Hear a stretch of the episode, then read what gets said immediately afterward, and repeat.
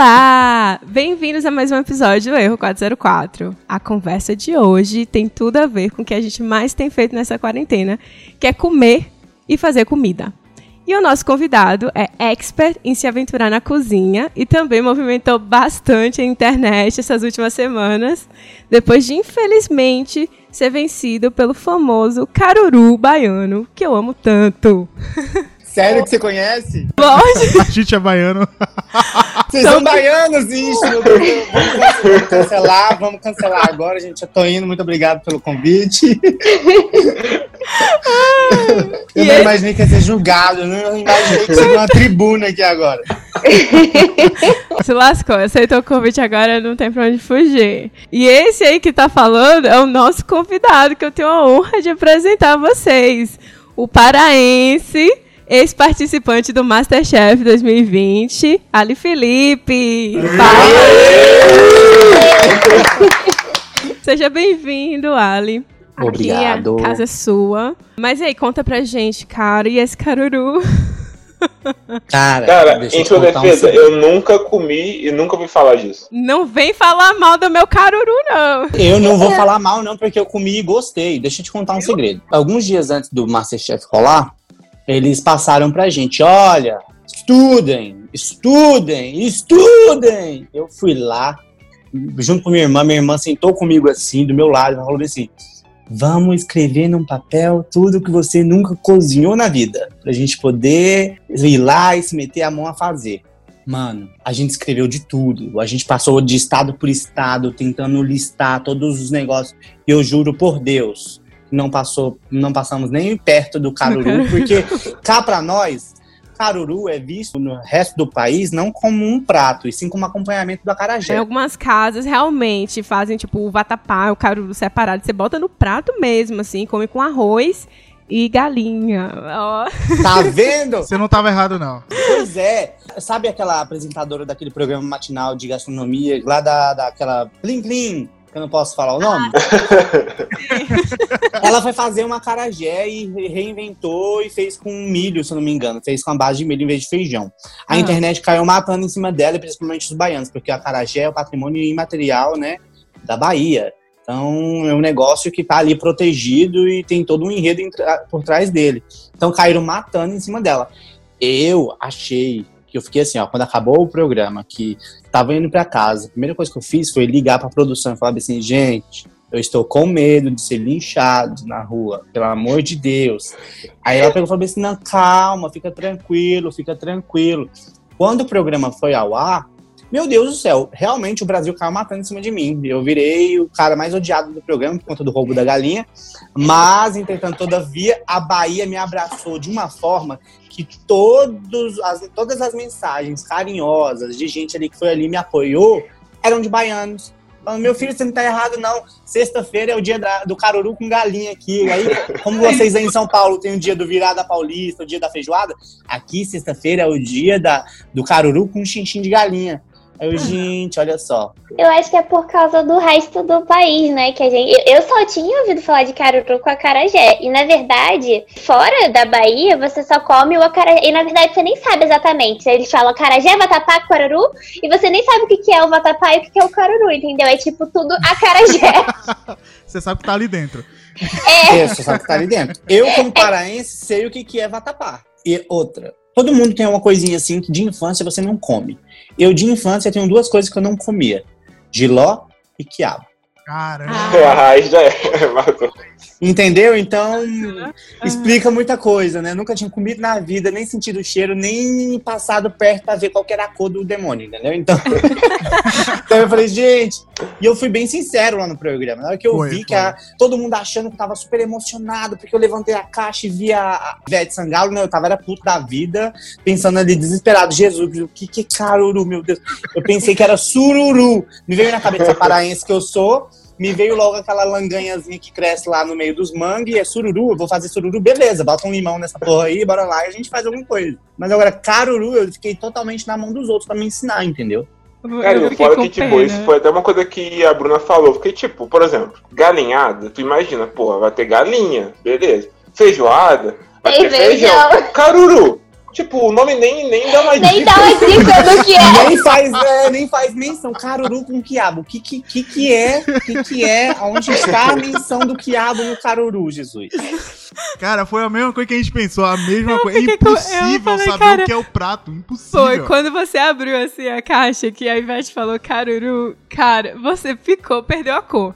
Eu vi na hora que assim você chega a perder, a expressão tava feliz, ficou murchou assim. Foi literalmente, literalmente. Eu fiquei assim. Eu primeiro que eu ficava olhando pra trás pra ver se a galera tava tendo as mesmas, a mesma reação que eu.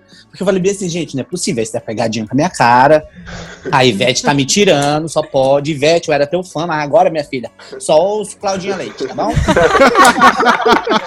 Vamos deixar isso bem claro aqui agora que é a Claudinha Leite que reina na minha vida. Acabou, não sei, Ivete. Não te escuto mais.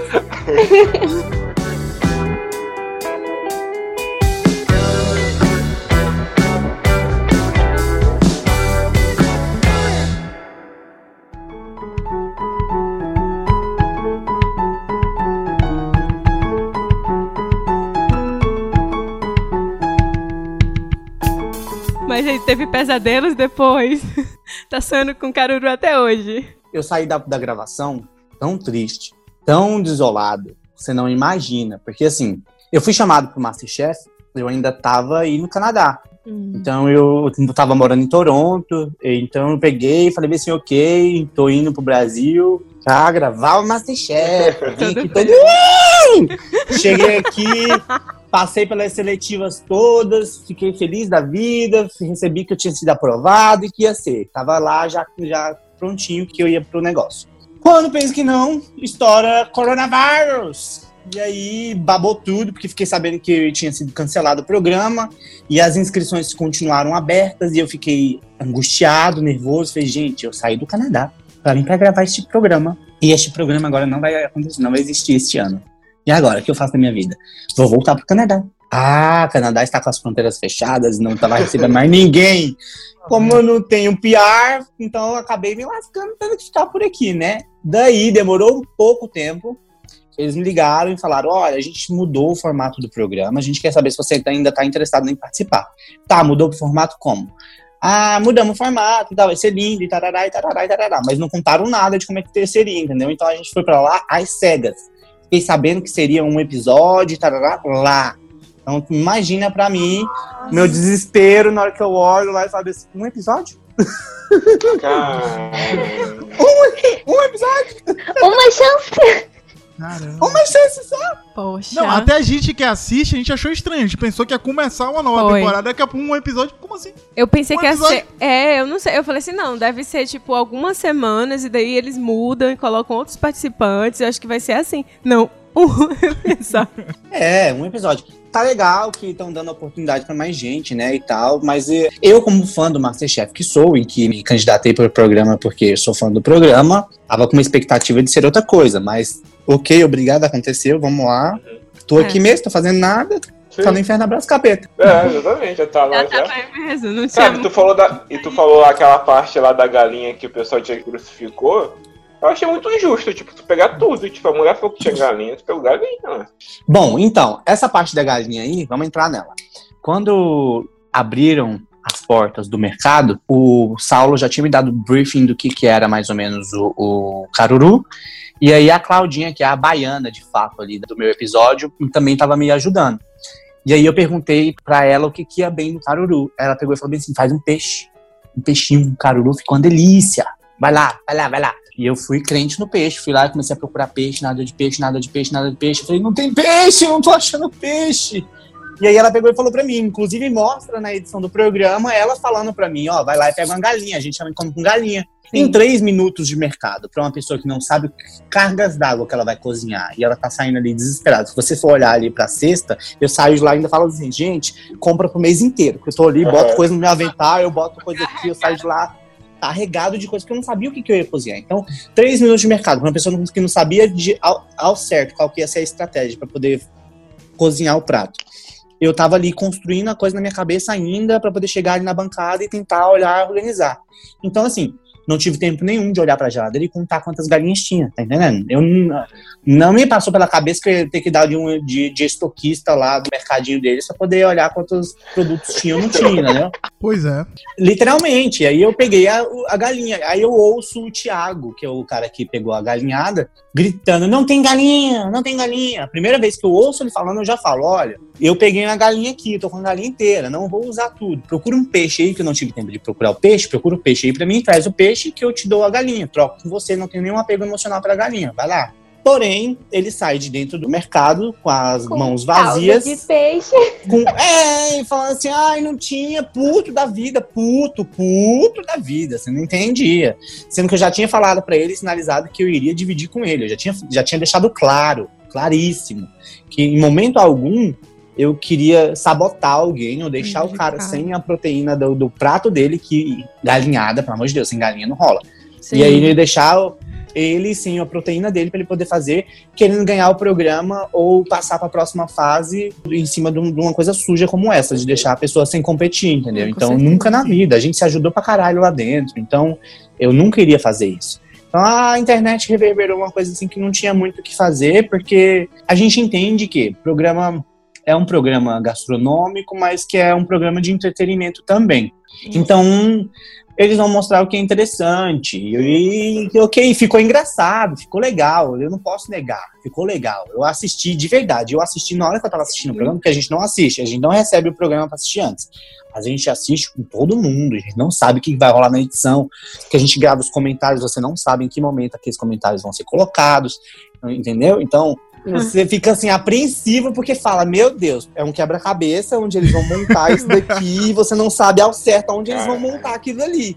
Então aquilo ali pode te levantar, como pode te uh, ladeira abaixo. Então, eu sabendo dos riscos, já fui assim, já conversar com a produção, falando, calma, tá tudo tranquilo, tá lindo, tá lindo o episódio, vai ser muito legal, vai ser muito engraçado, vai, relaxa. Sentei pra assistir o episódio, Jesus, quando eu abro o Twitter, Ai. meu Deus. O povo te jantou no Twitter. Eu fiquei abismada que a galera assim. E, e muitos comentários pesados, inclusive. Falei, A gente. internet é um poço de ódio. Como é que você tá aí. lidando com isso? Assim, eu, eu fiquei. Alguns eu ri, sério. Assim, o, o- tinha uns memes com a galinha falando assim, a galinha olhando pra as duas pessoas que ela eliminou. Reactings lá com, com o colete à prova de bala, colete assim de bala e um capacete de guerra, soldado Eu frango vi. na minha mão e eu abraçado com o soldado frango. Eu ri muito, cara. Como você falou, tem alguns, algumas coisas, memes. Ah, memes a gente vai rir, vai achar engraçado, vai, é isso aí, vamos. Afinal de contas, eu não. É, é, quem é. As pessoas que ficaram famosas sempre foram pessoas que viraram meme, tarará. Nem sempre pelos motivos certos, mas ok, viraram famosos por conta disso. É, mas tem aquela galera pesada, que é aquela galera que vai lá e ofende por ofender, de graça, sem te conhecer e te julgando por conta de 30 minutos de programa, entendeu? Então, eu recebi ataques homofóbicos diretos, assim, na minha... cara, pesadíssimos, pesados.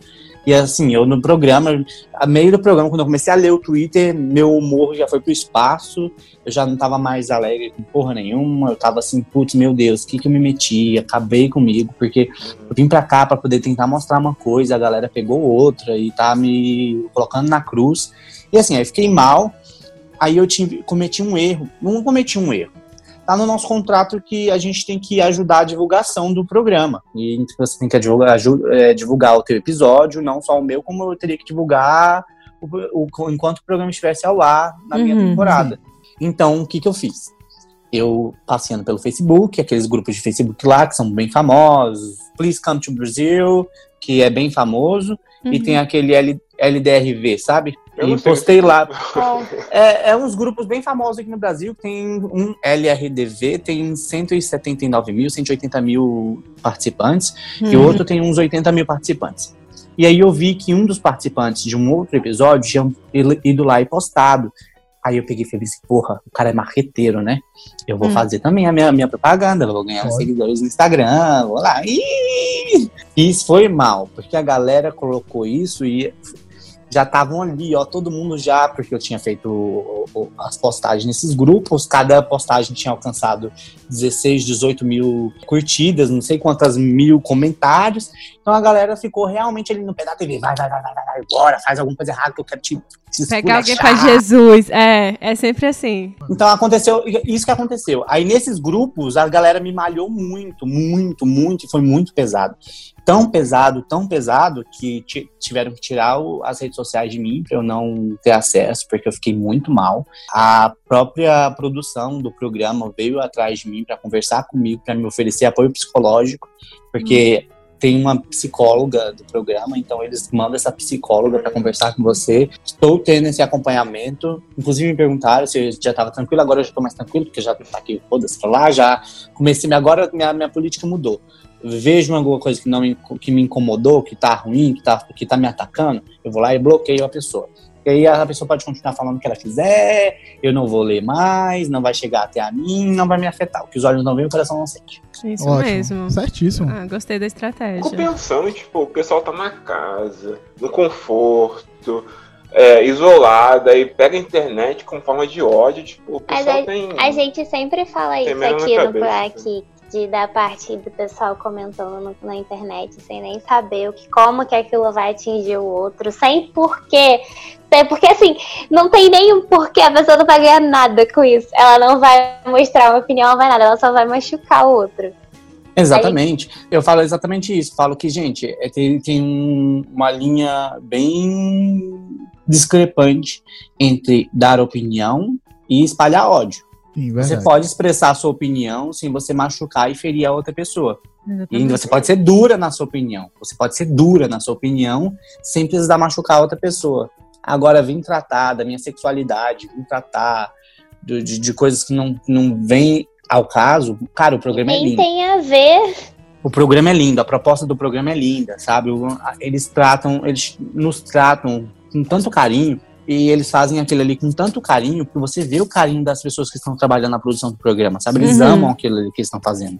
Então, você não imagina que aquilo ali vai dar um- uma repercussão tão negativa quanto deu. E eu fiquei com tanta pena de você na hora que você tava na frente do jurado, você ficou branco, que uma folha de papel. branco. Eu achei que você ia desmaiar, eu juro. Você tava assim. Pode falar? Ah, pode. Eu quase desmaiei. Eu sabia, eu, sa eu falei aqui, eu falei, ele vai desmaiar. Porque você começou a pingar assim, ficar branco, branco, branco, e eles falavam com você e você não tinha reação. Você ficava assim, ó.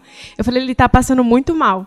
Cara, foi o seguinte. Fui lá levar meu pratozinho humilde lá, porque é o seguinte, eu, eu como fã do Master, Masterchef, assisti todas as edições anteriores.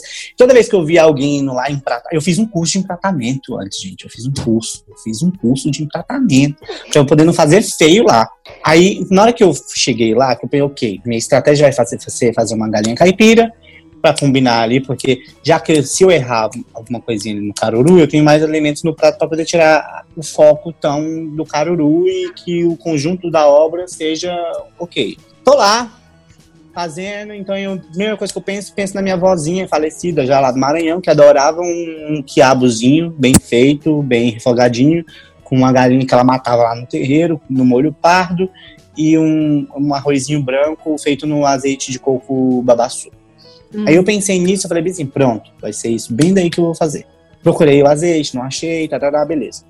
Quando eu lembrei que nas duas edições passadas, toda vez que chegava um prato lá, onde a pessoa tentava empratar e colocar aqueles montinhos todo redondinho, quadradinho, usando forro, usando aros, usando as coisas assim, na hora que chegava perto do jacan, o jacan destrói os montinhos tudinho e fala, ó, muito mais bonito assim, ó, comida sendo comida, natural.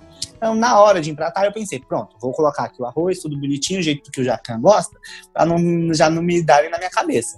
Então, na hora que eu tô levando lá, a primeira coisa que eu olho assim pro prato, eu falo, eu tô confiante no empratamento, porque eu quis, eu peguei um prato de fundo de barro, uma coisa assim, pra trazer Uhum. exatamente essa questão de roça, de simplicidade da comida. Sim.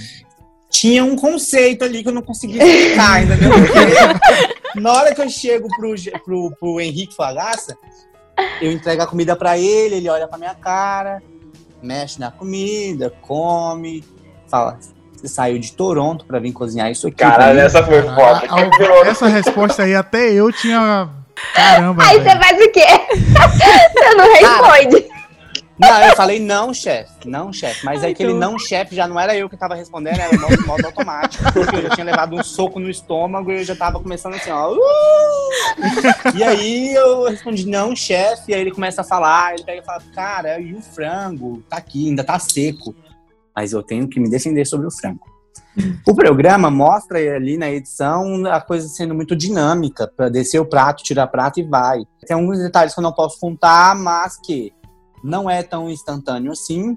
O Aham. ar-condicionado do, do estúdio tá truando no. Truando, entendeu? Então imagina o ar-condicionado.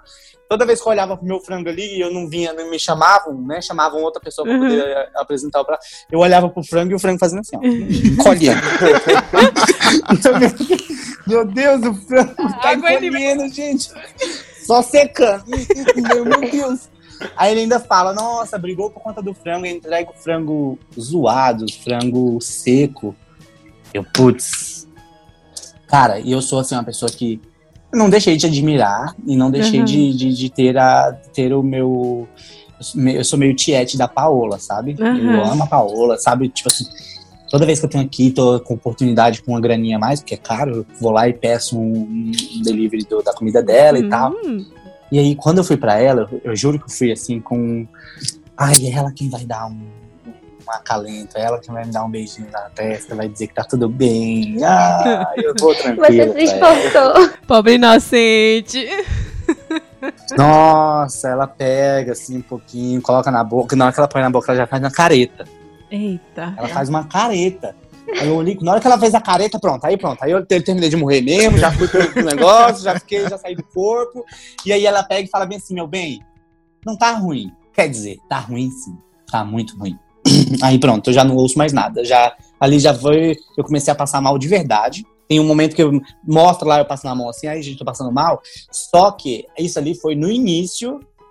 E aí eu realmente levanto a mão e falo pra produção, gente, eu tô passando. Cortou. Gente, eu tô passando mal, tô passando mal. Me deu um teto preto do caralho. O vômito veio aqui, ó. Nossa. Juro por Deus, veio aqui. Eu fiz uma força tremenda, que eu não sei de onde saiu, que eu consegui engolir de novo o negócio pra não ter vomitado na cara da Paola. Meu por pouco. Nossa, eu tô eu, e eu vendo as fotos da, da, da produção, né? Eu com a posição super assim, ó. Maquiado, o, o ombro lá embaixo, sabe? Com a cara toda amarrada. Eu falo, bicho, olha a postura da derrota. e aí, passei pro Jacan. O único que me defendeu não foi pro ar. O Jacan comeu metade do prato, falou que realmente ele nunca tinha cozido aquele prato, que tinha uma dificuldade gi- gigante Uhum. em você cozinhar alguma coisa que você nunca tinha provado ou sequer sabia como é que ele deveria se parecer. Então, assim, a única pessoa que me defendeu não foi o ar, então era Ah, eu achava que cara. só. Achei que só dois jurados que, tipo, dois. A cada participante, dois jurados que falavam só, entendeu? Não, se você for prestar atenção, eu e o Thiago, nós dois fomos, fomos os únicos que teve avaliação só de dois jurados. O resto recebeu a avaliação dos três, né? Não, a gente percebe mesmo, porque assim, você vê que é, todos vão comer, todos vão avaliar, mas nem sempre eles colocam um comentário de, de todos os jurados. É. E você gostou mesmo do prato final quando você provou? Ou você, Gostei. você não gosta de quiabo, né? Não, e agora eu mudei meu paladar e como quiabo agora. Ah, Porque eu entendi. saí do programa, saí do programa, eu tive que comer uns 50 caruru, né? Eu pedi, fiquei quatro dias pedindo é, acarajés p- pela cidade para eu provar todos os carurus possíveis e impossíveis aqui de São Paulo, para poder ter noção de como é que aquilo ali deveria ter parecido. Realmente, gente, tendo comido um caruru feito por alguém que realmente conhece o que é caruru, eu entendi as diferenças que teve no meu prato. Eu entendi que algumas coisas deveriam ter se sobressaído em cima de outras, sab- al- alguns sabores deveriam estar mais presentes. Mas, no conjunto, não estava ruim. Eu comi, eu provei. Eu entrei naquele programa ali, não foi por indicação ou por, pra encher linguiça de um elenco, entendeu? Eu entrei porque eu me inscrevi, eu passei por seletivas, entendeu? Então, eu sei cozinhar. Então, automaticamente, eu sei temperar uma comida, eu sei dar ponto nela, eu sei fazer. E aí, quando eu podia não saber o processo, Uhum. passo a passo, mas alguma coisa saiu. Eu assumo que poderia não ser o que eles esperavam que fosse, mas saiu sim e não estava ruim, entendeu? Eles acho que a avaliação ali foi essa. Ah, tá ruim porque não tá parecido com o que eu pedi pra você. Entendi. Não, não que a comida estivesse ruim, ruim, de fato, entendeu?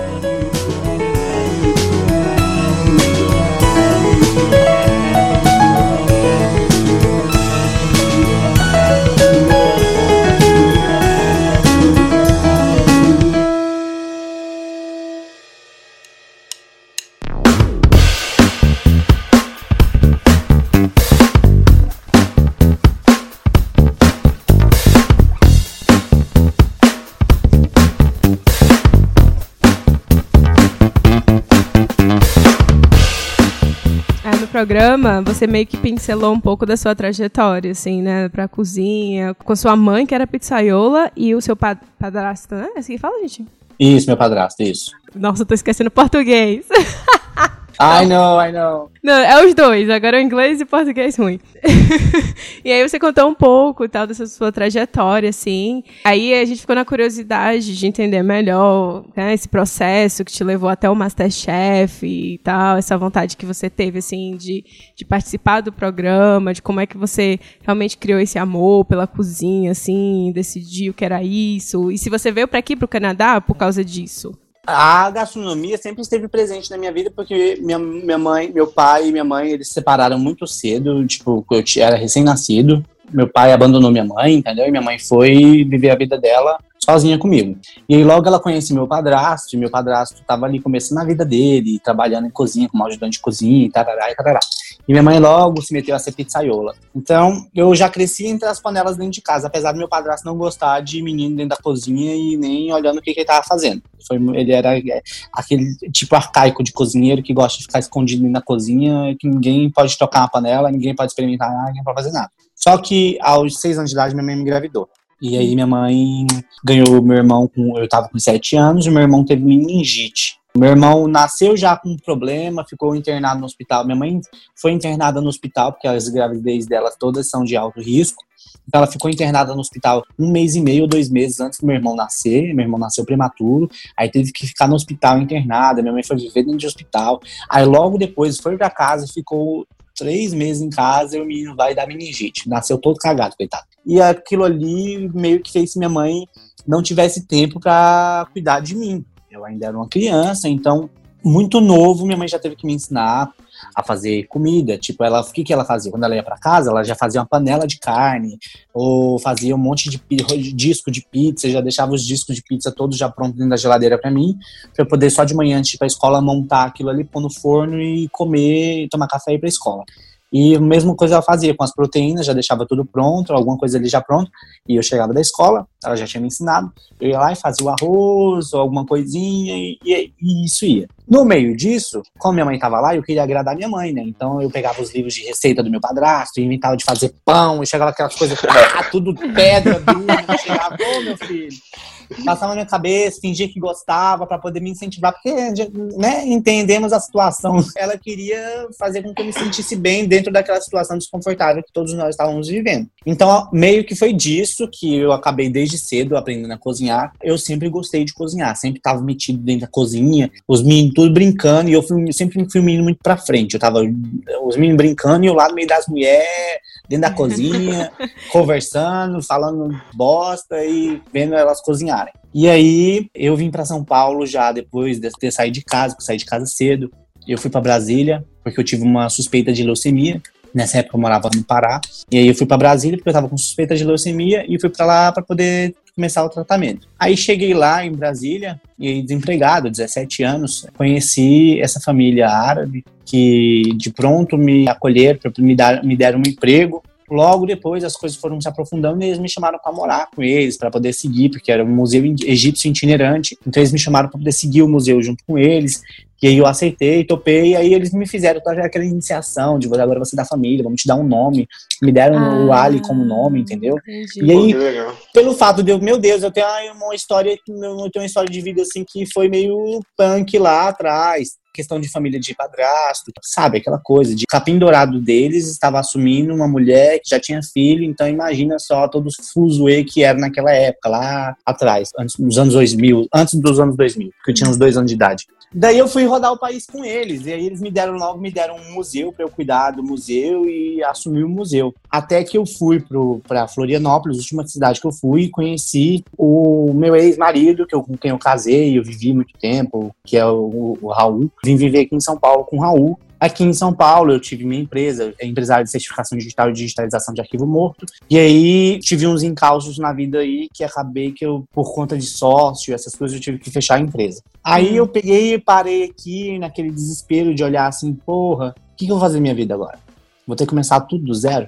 Aí eu pensei bem, bom, Se é pra começar tudo do zero, eu vou começar tudo do zero em outro lugar. Se for pra lavar panela aqui no Brasil, eu prefiro lavar panela no exterior. Com certeza. Foi o que eu fui fazer. Eu tava, eu tava indo pra Austrália, nem tava indo pro Canadá, eu tava indo pra Austrália, tirando meu visto pra Austrália. Falei, porra, um monte de praia, todo dia eu conhecia uma praia nova, parará. Aí um idiotinha de um amigo meu pegou e falou bem assim: ah, eu fui demitido da empresa aqui, tô querendo fazer um intercâmbio também, só que não tenho grana pra ir pra Austrália, vamos pro Canadá, que é mais barato? Aí eu falei, ah, bora, né? Bora, né? Você vai com um amigo, né? Melhor do que você ir sozinho, né? Ô, Pois você não acredita que o demônio arrumou outro emprego e quando eu tô com visto na mão, tudo pronto, falei, e aí, vamos comprar as passagens?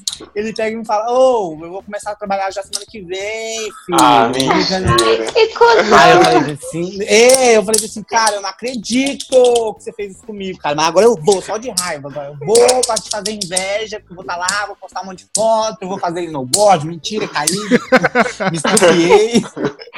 E aí, fui pro Canadá. E fui pro Canadá, mano. Foi bem na época onde estavam pensando na liberação ou não do uso recreativo da cannabis. E eu, como entusiasta que sou, peguei e falei, "Ih, vou pra aí É mesmo. pra lá mesmo que eu vou. A gente mora aqui em cima de uma loja, viu? Oh, já vou bem de te mandar uns presentes pra mim.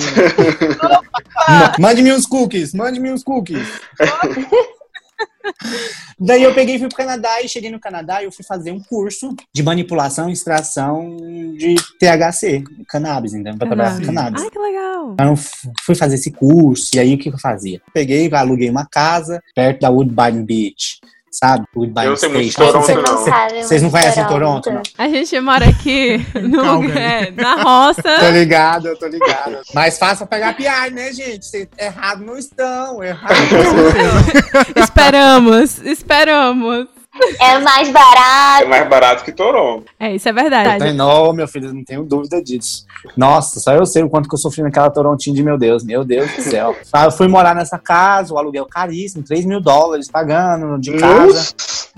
É. Aí tive que tra- trazer uma amiga minha do Brasil pra poder dividir casa, a, casa lá comigo. Aí aluguei um outro quarto pra uma canadense. Aí mesmo assim as contas tava chegando. Eu falei assim, gente, eu preciso viver, né? Então o que, que eu falei? Eu falei assim, eu vou aproveitar, que tô fazendo um curso de manipulação de THC. Então o que, que eu vou fazer? Vou. Vou começar a fazer comida bem aqui, ó. Então eu comecei a fazer jantares canábicos lá em casa, no deck da minha casa. Mano, todo final de semana. Fazia um jantarzinho lá pra oito pessoas, a galera me, me chamava, ei, vamos aí, vamos e tal, é X, hein, chapei, bora. O pessoal saía de lá de casa trupicando. e aí eu vejo, mano, é isso daí. Aí foi daí que, assim, como eu sempre curti comida, é, gastronomia, muitos amigos meus, toda vez que a gente se reunia e se reúne, quem cozinha sou eu e tal, a galera, nossa, você deveria se candidatar no Masterchef, que não sei o quê, que não sei o quê. E já tinha uns quatro anos que eu vim ensaiando fazer isso. Uhum. Só que eu não me sentia preparado. Ok, não tá na minha hora ainda. Vou esperar a minha hora chegar pra eu poder me candidatar aí. Tanto que quando chegou a hora que eu me senti seguro, eu falei, ok, eu vou me candidatar. E a minha segurança foi o que me levou pra lá, né? Porque se eu não tivesse sido seguro naquilo que eu tava fazendo, eu não teria sido selecionado. Então, foi bem assim, foi tudo bem pensado, não foi nada assim ao acaso, não foi, eu não me, não me inscrevi pro, ai, vou ver se dá. Não, eu já me inscrevi já na certeza que ia dar certo, porque eu me preparei muito pra isso, estudei pra caralho, estudei muito. Ai, minha filha, bife Wellington, só coisa assim, ó, de primeira que fui estudando pra fazer, tartatã, eu fiz, eu, eu tava preparadíssimo. Aí me cai o caruru. o caruru me destrói, ô Ivete. 2020 tá sendo um ano Olha, É, engraçado. 2020 a bruxa tá solta, viu? A É, a é dois- tá você não, não dá pra esperar nada de 2020. Não dá, não Se tem. fosse outra edição, talvez. Não, não Ó. dá mesmo. Meu contrato tá lá válido com eles, né? Então, a qualquer momento eles podem resolver me chamar de volta. Então, eu tô aqui bem esperançoso. Uhum. Eu preciso lavar a minha alma, né, gente? Eu preciso Não, chegar lá e mostrar que eu merece. sei cozinhar de verdade, Sim. sim. Merece, merece. Eu acho que merece, É. sim. Eu fiquei com pena quando você saiu. Eu falei, ô, gente, ele, ele merecia uma temporada inteira. Pra dar mais tempo do resto do Brasil pegar ranço de mim, né? Não, pra eles pra, pra dar tempo do pessoal te conhecer. Exatamente. É muito Ai, ruim quando vê um pedacinho assim a pessoa tira toda uma opinião por causa de 10 minutos. É. Cara, eu também não entendi, assim. ok, que beleza, teve muita gente que me achou egoísta por eu não ter entregue o frango todo pro cara, pro cara cozinhar. Eu peguei, mas eu, tanto que eu falo lá no comentário, eu falei, gente, são três jurados. Não precisa de um frango para alimentar três jurados. Um quarto do frango já era o suficiente para fazer uma galinhada, até porque eu tinha feito galinhada três dias antes. Três dias antes do programa eu tinha feito galinhada. Fiz galinhada com um quarto de uma galinha, entendeu? Cresci em Lusiânia, Goiás. Sou, me considero mais goiano do pé rachado do que paraense, entendeu? Então, minha filha, galinhada aqui foi anos e anos comendo galinhada com piqui. E eu ia fazer uma galinhada de primeira, com um quarto de uma galinha. E o cara vem brigar por conta de, um, de uma galinha, sendo que eu dei a metade da galinha para ele e a galera viu sendo egoísta, sendo que eu tava tentando ali, ó, era um jogo, eu tava tentando fazer o meu, entendeu? Eu sei, não, lógico. Não, foi uma coisa que eu falei com Camila. Se ele escolhesse qualquer outro lugar, ele tinha passado. Sobre a bancada, eles mandam você escolher a bancada. Eu era o primeiro lá da minha bancada, da esquerda pra direita. Então, hum. na hora que eu me viro pra ir pra bancada, já tá todo mundo lá no fundo, já tá todo mundo se escolhendo, e eu, eu sobra o, a bancada dos infernos aqui pra mim. Aí eu pego a bancada e falo, beleza, tá de boa. Jurando que eu ia abrir aquela caixa, ia ter um ingrediente, eu ia ter que me virar com aquele ingrediente. Aí vem a demônia da Ivete me mandando fazer caruru.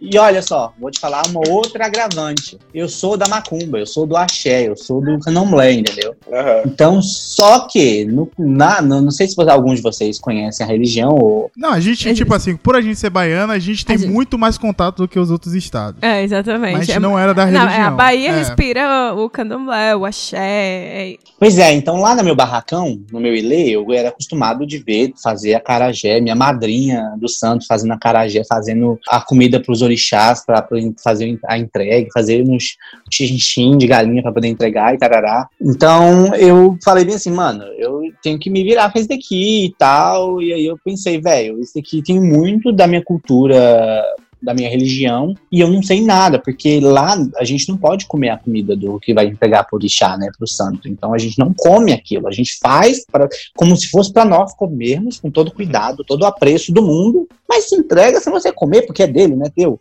Sim. Exatamente. E nem era eu quem cozinhava, era minha madrinha. Então, eu, ai meu Deus. Ela foi assim. E, mano, foi muito tenso porque no dia. Do, a gente fez teste de coronavírus e tal. No dia que fui lá fazer o teste do corona nos estúdios da Band, depois que eu fiz o teste, eu entro dentro do carro que a Band mandou um carro para todo mundo, eu entro dentro do carro. Na hora que eu entro dentro do carro, a Maria Gadu começa a cantar aquela música de tempo. És um senhor tão bonito como a cara do meu filho, tempo, tempo. E eu sou filho do orixá Iroko, que é tempo dentro do candomblé. Uhum. E eu me arrepiei todo, falei bem assim, é isso aí. Vai. E aí eu chego em casa à noite, conversando com a minha irmã, a gente andando de carro na rua, eu pego e falo pra ela, poxa, eu tô numa vontade de comer uma carajé. Senti uma vontade gigante de comer uma carajé. E aí a gente pegou e foi fazer outras coisas da vida e acabou que não comemos o acarajé. Mas sim, eu, a gente brinca dizendo que o santo deu todo. Ah, Bateu no seu ombro, meu filho, vai comer acarajé. Seta, Você fala, não tô vendo, não tô vendo. tá aqui, olha a seta aqui, olha aqui, olha aqui. E eu não dei importância, entendeu? As pessoas que são céticas e não acreditam, ok, crianças, beijo pra vocês, acreditem no que vocês quiserem. Mas não, foi isso que aconteceu. Eu acredito também. É, velho. Isso é verdade, isso é muito real. Você tava falando de que você cozinhou aqui no Canadá, né? Tava cozinhando pro pessoal e tal. Como é que, como é, que é essa sua relação com a culinária canadense? Se é que existe, Se existe né? né?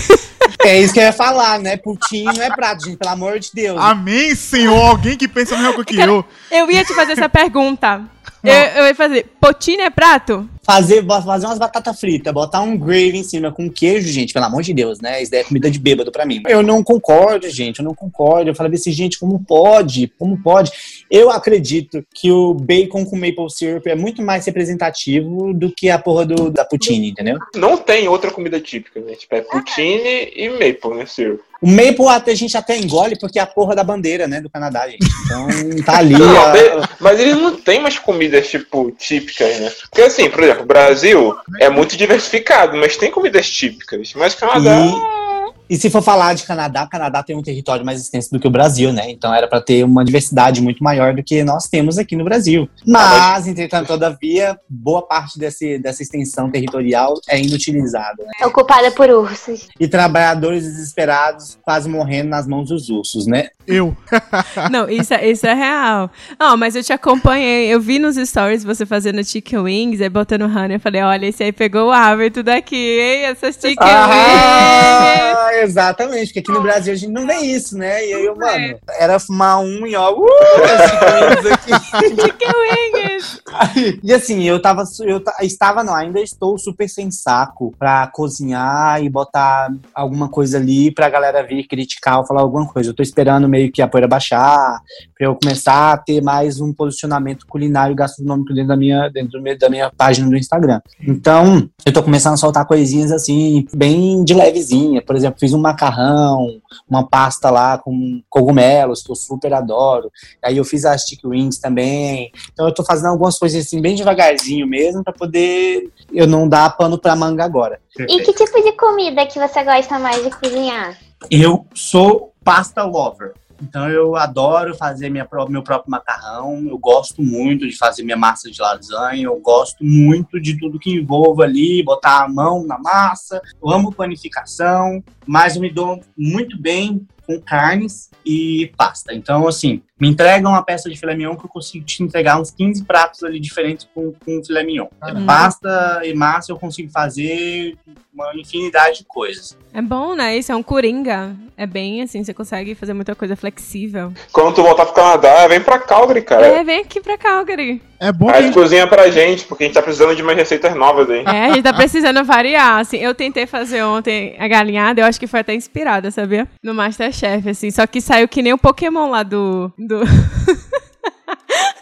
do Thiago, participante, era? eu, como bom marido, tive que dizer que tava do bom. né? Thiago. Pois é, saiu, saiu Pokémon. Aí eu falei, meu Deus do céu. Eu ainda falei pra Mendes, eu, eu seria desclassificado nesse momento. Mas por quê? Não ficou, não ficou legal? Cara, eu tenho um problema de fazer o arroz pegar aquele gosto pra ficar que nem uma paella, sabe? Que eu, eu amo paella, mas, tipo, não pega o gosto quando eu faço o arroz. O arroz fica, não sei, eu sinto ficar aguado, acho, sei lá, fica parecendo amido, só, não sei. Tá, me diz qual que é o processo que você faz pra eu te dizer o que, que, tá, o que, foi errado. Aproveita, viu? É, Pera- caso. Aproveite, Camila. Aproveita, Camila, consultoria aí. Eu fico até com vergonha de falar, mas tá, vai lá. Eu primeiro eu selo o frango. Olha, selo. Nossa, sou- assistiu o Masterchef. E aí, depois que eu dou uma salada bem no frango com alguns temperos, daí eu venho com a cebola, jogo na panela, daí eu vou passando bem a cebola, o alho, pá. E aí, depois eu venho com o arroz. Aí eu jogo o arroz por cima e passo, passo, passo, passo, passo lá, deixo um pouquinho, daí boto os outros temperos, e aí jogo o frango de novo e deixo. É assim que eu faço. Ah, então você retira o frango. Isso, eu retiro o frango da panela. Exatamente, pra poder, tipo, passar o arroz primeiro, depois, né? Tipo, pegar todo aquele tempero que ficou na panela, que eles chamam de fundo de panela, aprendi no Masterchef. Olha só, essa menina tá muito vocabularizada, viu? Meu Deus Não do céu. é? E daí depois é isso que eu faço. Aí eu boto o arroz, aí eu coloco a água e devolvo o frango. E aí fecho tudo. E coloco o restante dos temperos.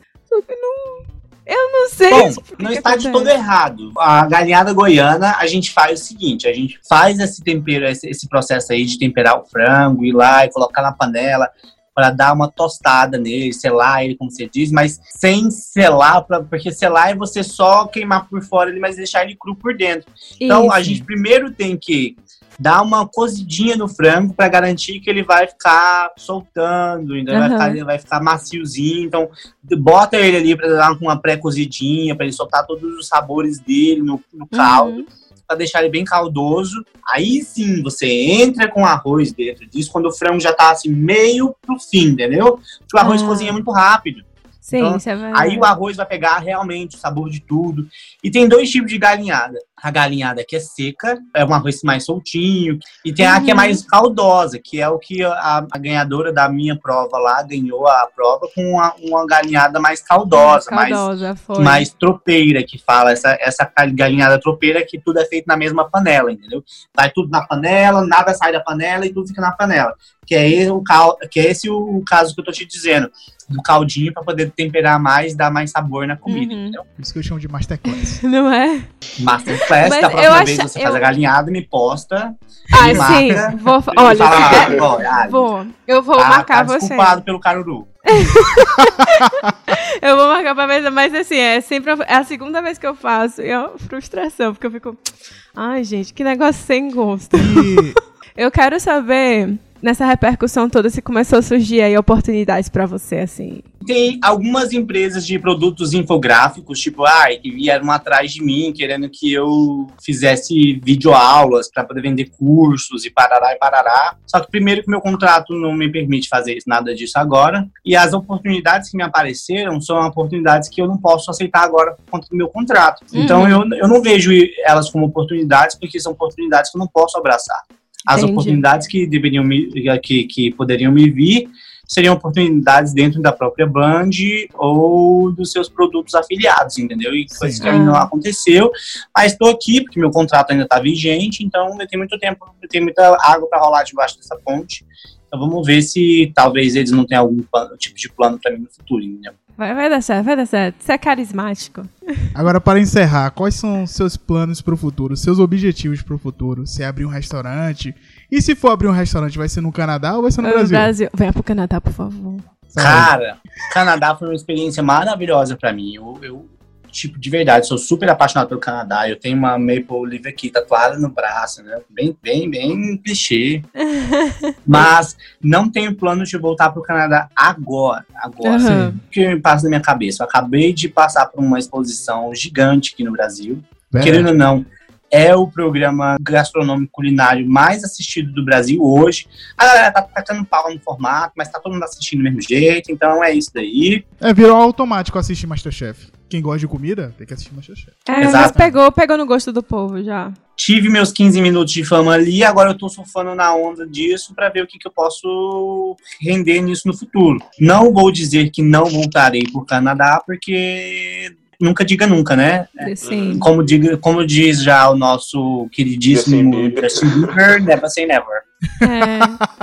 E, e tem essa coisa, essa questão também, eu acho que até o tratamento em relação a isso, a homofobia e tal, você vê que é, é- é diferente, assim, a gente, as pessoas são mais bem tratadas, né, os gays, tem um tratamento diferente, assim, eu sinto que aqui as pessoas têm mais liberdade, sabe, a, a Vamos mente falar das pessoas de são mais educação, abertas. né? Infelizmente, o povo canadense é um povo extremamente educado. É um povo que, meu Deus do céu, eu queria ter 10% da educação que esse povo tem. Sim. Porque eu vivia me sentindo troglodita com, quando eu tava passando por algumas situações aí no Canadá. Né? Você não interferir no espaço do outro, as pessoas respeitarem muito sua individualidade, sua personalidade, né?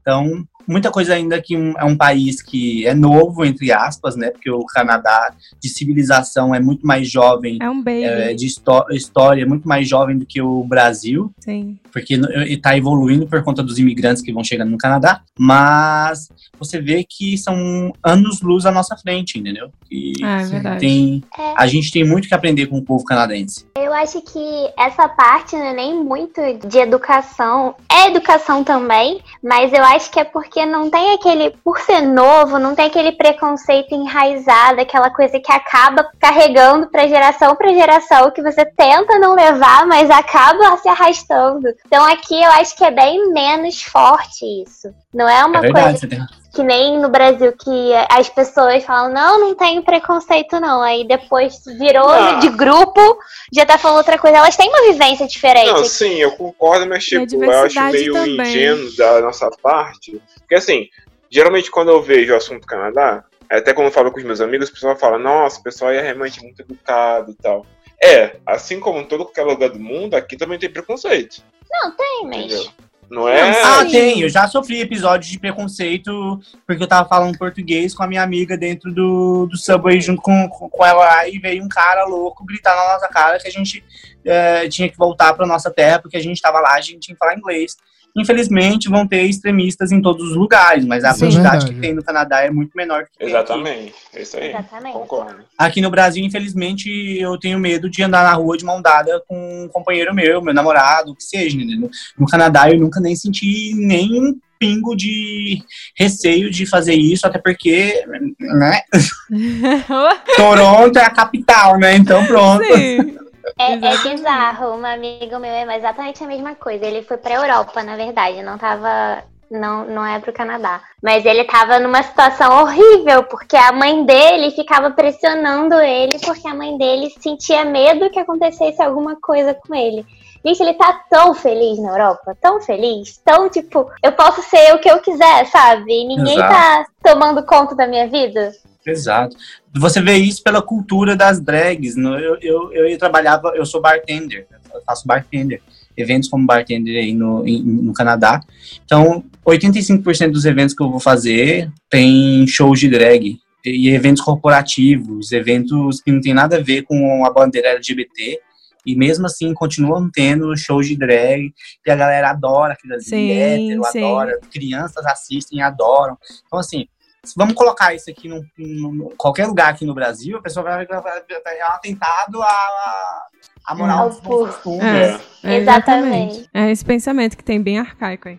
Infelizmente. Então, assim, ainda estamos lutando e acredito que agora as pessoas começaram a dar mais visibilidade para a causa da negritude, né, para levantar a bandeira do preto, a bandeira LGBT também. Então, a gente está começando a entender que as minorias, que não são minorias, devem ser tratadas com respeito, porque são diferenças que não nos fazem diferentes, né? Só nos fazem mais iguais do que as pessoas imaginam.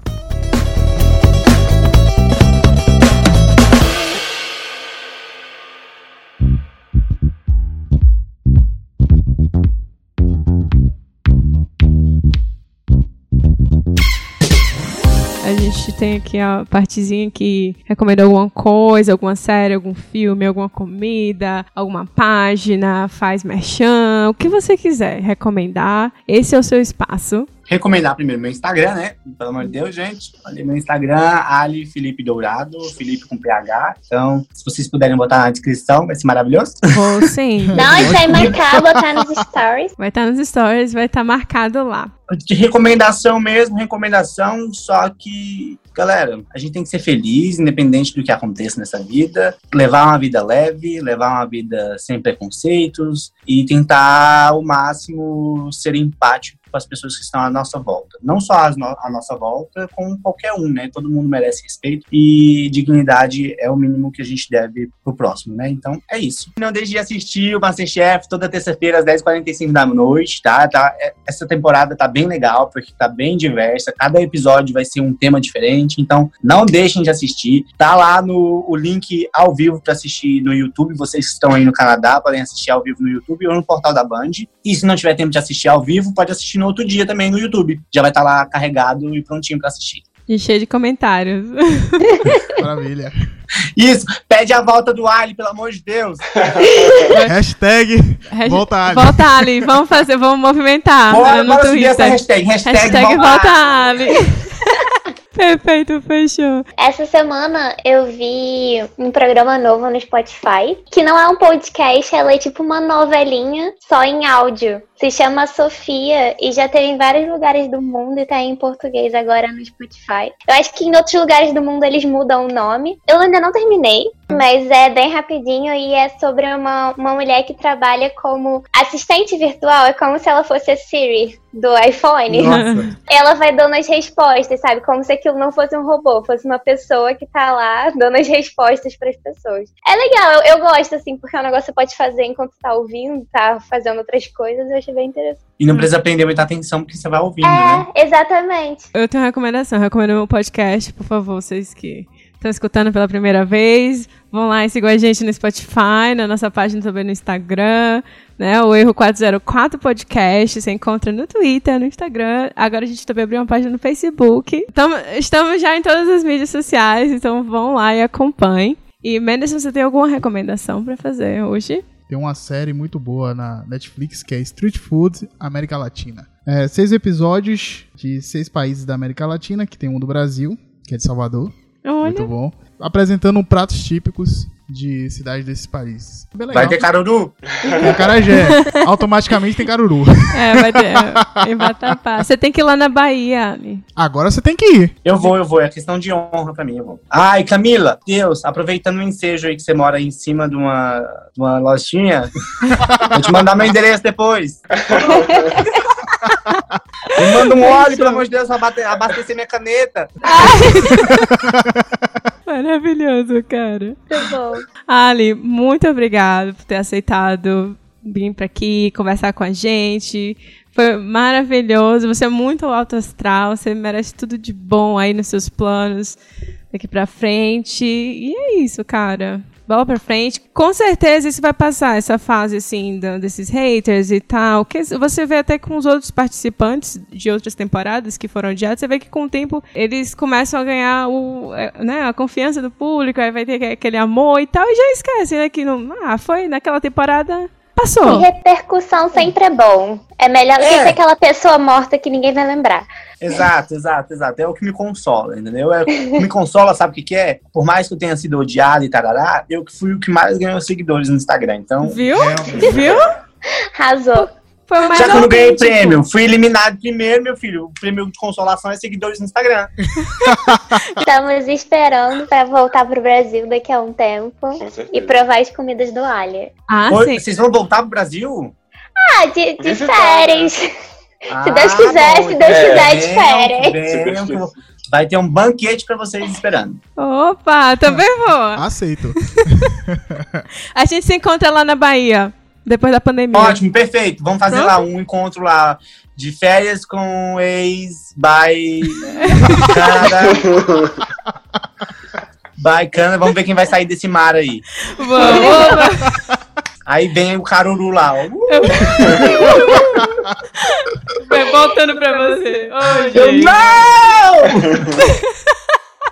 Eu agradeço muito a oportunidade de vocês terem quisto falar comigo. Ai, eu que agradeço. Ai, foi Foi ótimo. Foi Maravilhoso. maravilhosa a conversa. Me senti muito bem de ter essa oportunidade de falar com vocês, porque não tive, não tive muitas oportunidades de me defender das coisas que aconteceram, do público tentar entender um pouco mais do que aconteceu lá dentro do programa. Então, qualquer oportunidade como essa, é, para mim, é muito maravilhosa, porque é uma forma do público de casa entender um pouquinho de quem eu sou e que eu não sou aquele monstro ali que me pintaram no programa. Com certeza. Tá muito bem defendido hoje. Ai, gente, obrigado de qualquer forma, viu? Muito obrigado Obrigada mesmo, adorei. Tchauzinho, pessoal.